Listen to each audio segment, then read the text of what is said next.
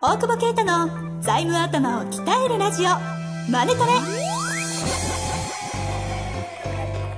ビジネスにおいて欠かせない財務戦略ポッドキャスト財務頭を鍛えるラジオ。マネトレでは財務のスペシャリストである税理士の大久保啓太が経営者をはじめビジネスパーソンが知っておくべき財務やお金に関わる情報をちょっと辛辣ながらも分かりやすく解説します。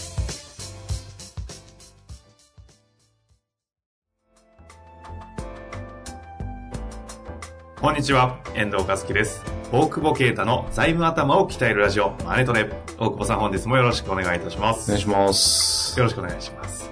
今日のテーマなんですけども、質問あるんで、読みたいと思います。えー出口戦略とは何でしょうかと。これ前回かな？前々回ぐらいに出口戦略今度話すって言ったんで、その質問だと思います。言いましたっけ？はい。出口戦略。逆算ですからね。何のです財務はね。ざ逆算。財務は逆算。逆算。出口が分かんないのになんで進められるのかって話ですよね。だからで、どうやってし死ぬじゃん。人は、人は死ぬじゃん。人は死ぬから、はい。死ぬ前にどう終わるのかなっていうのを考えないと、あで、5個しかないじゃないですか。あ。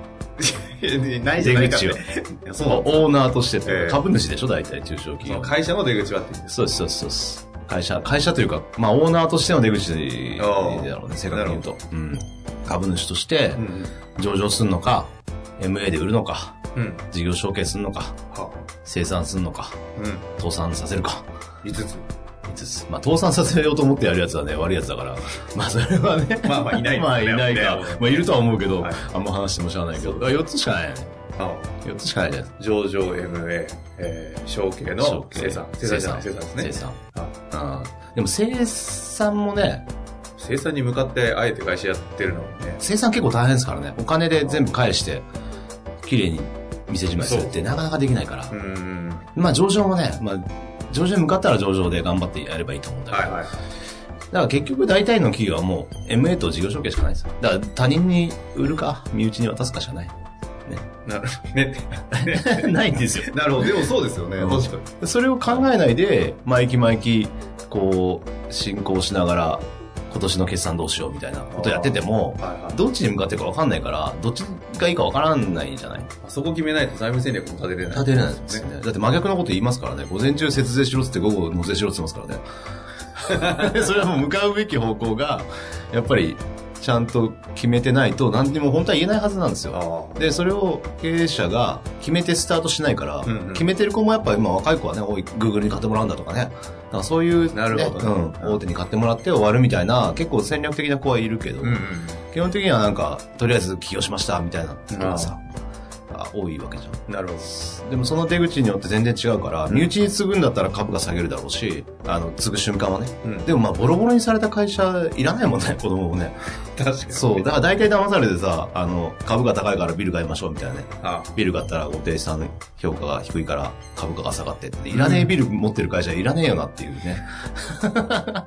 で、で、その きれいきれいですね。借金まみれだった会社継がされてね。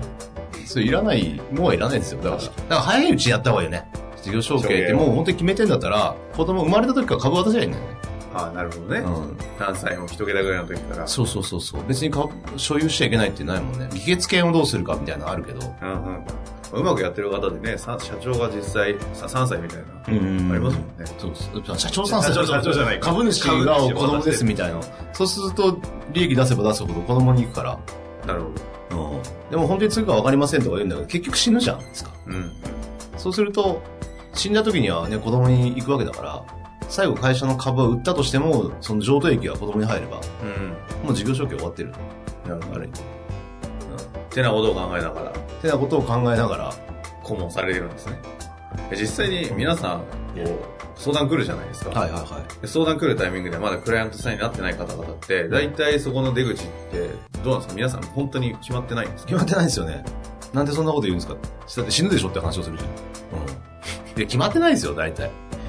でも整理すると、やっぱ、身内に継ぐか売るかだし、やっぱなるんだ。うん、でも子供がどうなるかやっぱ分かんないかったりするから、あまあ決めきれないとは思うけど、でもその二つだっていうことだと思うし、逆に、だからさっき言ったみたいに子供にボロボロの会社渡してもしょうがないから、うん。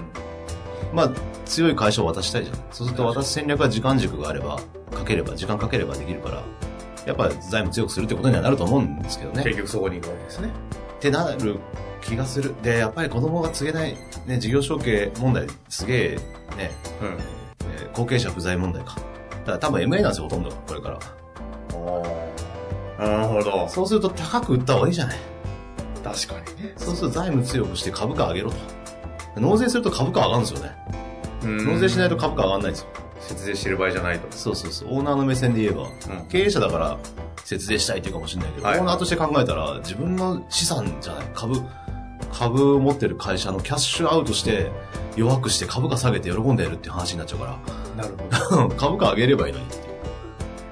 そうかそうか。それってオーナー目線か社長目線でもちょっと変わってきちゃうね。それは変わるでしょうね。だから、まあ今前提として社長とオーナーが一体だって言ってるから、はいそうだけど、まあ違えば違うだろうしね。なるほど。大体同じだから、そこをね、ちゃんと切り替えができてないっていうか、うーん。あの、切り替えというか、ちゃんと視点を二つ持ってるか。うんあと、まあもう一個言えば個人、自分自身もあるから。えーその資産運用会社とか作るとかそういう類の話もう含めて自分がどう生きるかって、個人としてどうやって、いつ退職金もらったり、いつ株って、いつ死ぬかと、その会社はどう引き継ぐかと、うんオーナーとしてどういう出口が。だからなるほど出口戦略言った時は、あの、オーナーとしてでしょうね。オーナーとその自分の人生をどう、だからいくらで株って、いくらで、あの、いつ引退してどうやって生きていくかっていうのの逆算だし、会社はもちろんゴーインコンサーンだから、継続していかなきゃいけないから、そこの、そこは出口というよりは、うんまあ、続いていくからね、出口、出ちゃダメなんだろうけどさ。まあまあ、生産だと出口だけど、うんうん。まあ、生産はしね、生産はしない方がいいだろうね。生産に向かうケースってあるんですか？税理士にね、生産してくださいって言ったらね、生産してくれますよ。いや、その、自ら社長いや、だけど、売れるん、いや、いやわかんないから、俺辞めたいって言ったら、生産したいですって言うじゃん、あー税理士に。そうかそしたら生産申告書作ってくれるから。社長降りたい時とかに。そう、売りたい時で、売ればいいのにっていうのは、やっぱり、もっとね、地方とか特にね、やってった方が。雇用があるし、うんうん。周りのね、ち、その、まあ、隣にあるね、弁当屋さんとかって潰れちゃうかもしれないじゃん。はいはい。例えばさ、確かに。そういうの考えたらやっぱ誰かについていくっていう価値があればね。そうまあそうですよね。弁当屋だって顧客ある程度いるんだったら売れるはずですしそうそうそうそう。ね。なるほど。それでほ地方とかにもよくいろいろ行ったりもするんですね。ようんく全国飛び回ってるじゃないですか。そう、あれ美味しいもの食べにね。話ずれた。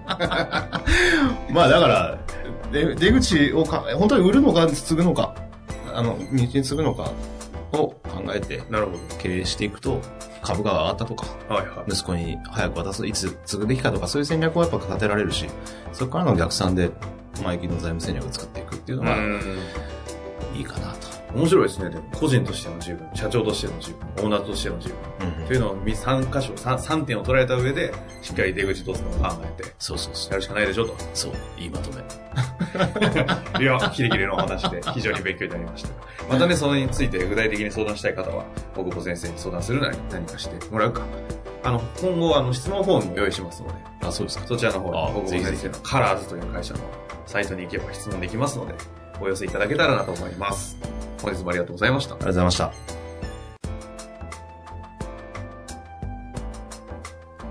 本日の番組はいかがでしたか？番組では大久保携帯の質問を受け付けておりますウェブ検索で「税理士カラーズと入力し検索結果に出てくるオフィシャルウェブサイトにアクセスその中のポッドキャストのバナーから質問フォームにご入力くださいまたオフィシャルウェブサイトでは無料メルマガも配信中です。ぜひ遊びに来てくださいね。